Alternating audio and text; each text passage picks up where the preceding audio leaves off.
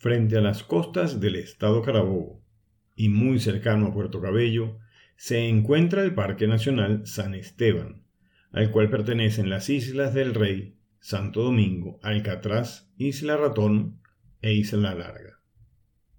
La única isla del parque que ofrece acceso a turistas es Isla Larga, a 20 minutos en lancha de la playa Quisandal. Además de sus bellas playas, la gran variedad de vida marina y los hermosos corales, el atractivo más interesante son los restos semihundidos de dos barcos que se pueden visitar sin necesidad de usar tanques de oxígeno. Pero no todos los que visitan la isla conocen la verdadera historia detrás de estos naufragios.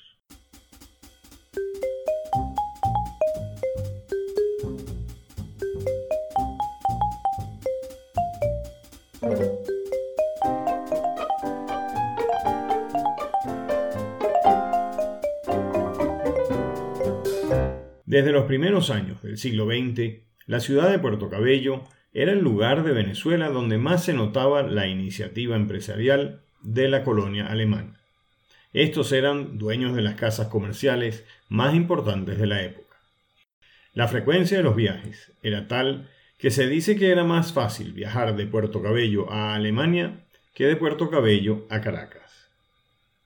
Con el inicio de la Segunda Guerra Mundial, los barcos mercantes alemanes comenzaron a ser perseguidos y apresados por barcos ingleses y franceses que navegaban por la zona. Seis barcos de bandera italiana y uno de bandera alemana solicitaron refugio en Venezuela por su condición de país neutral. Los tripulantes de estas embarcaciones permanecieron por dos años en Puerto Cabello y eran tratados como invitados por los habitantes de la ciudad visitaban con frecuencia el cine, bares y de una u otra forma eran parte de la población.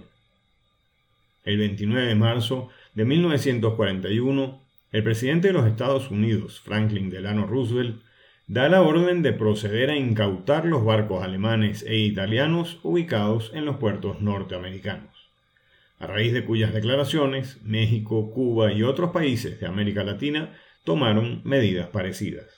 Los capitanes de las naves mercantes italianas y alemanas habían recibido con anterioridad instrucciones de no permitir bajo ninguna circunstancia que estas embarcaciones cayeran en manos enemigas. El señor Amleto Rovelli, capitán de uno de los barcos italianos llamado Joel Facio, indicó haber recibido órdenes del Estado Mayor de la Marina Italiana que siguiera hasta Venezuela para refugiarse hundiendo inclusive el barco si fuera necesario. La misma orden la recibieron los demás capitanes que ya se encontraban en aguas territoriales venezolanas.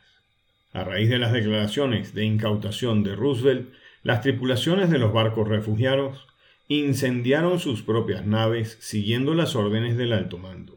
Aproximadamente a las ocho de la noche ya se habían aglomerado una gran cantidad de personas en el puerto, sorprendidas y confundidas miraban estupefactos el horrible espectáculo. Pronto se corrió la voz de que esto no fue ningún accidente. El cielo se puso rojo con el resplandor. El agua hervía en torno de los barcos. Estos fueron algunos de los titulares que aparecieron en la prensa del primero de abril. La población estaba indignada. No podían creer que estos refugiados, a quienes habían tratado como huéspedes especiales, pudieran poner en peligro las instalaciones del puerto que los había auxiliado en su tiempo de desdicha. Los barcos incendiados aún permanecían encallados dentro del puerto de Puerto Cabello, aunque algunos fueron examinados y reparados para su posterior uso en la década de 1950, no fue el caso para el Sesostris, que fue severamente dañado y sin posibilidad de recuperación para su uso posterior. El buque alemán Sesostris quedó tan destruido que fue imposible su reconstrucción, y por orden del presidente Isaías Medina en Garita fue desguazado, remolcado y abandonado precisamente en Isla Larga, donde aún permanece hundido como mudo testigo y recuerdo de aquel triste episodio.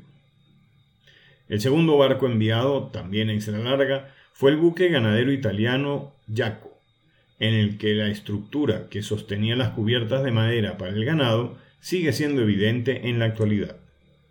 Luego de varias décadas sumergidos, estos barcos hundidos se han convertido en pecios donde se desarrollaron hermosos arrecifes llenos de color y fauna marina. Hace más de 60 años, un español llegó a Puerto Cabello y comenzó a trasladar turistas a Isla Larga. En su honor se constituyó el transporte turístico cooperativa Juan del Mar, el cual tiene casi cinco décadas al servicio de los visitantes. Recuerdo haber ido unas cuatro veces a Isla Larga entre los años 75 y 80. Nunca llegué a meterme en los barcos, pero sí disfruté de las aguas cristalinas, la arena blanca, los cangrejos que llamaban ladrones y visitar el lado norte de la isla donde las olas azotaban sus playas rocosas. Soy Miguel Osers y esta fue la cápsula de la semana.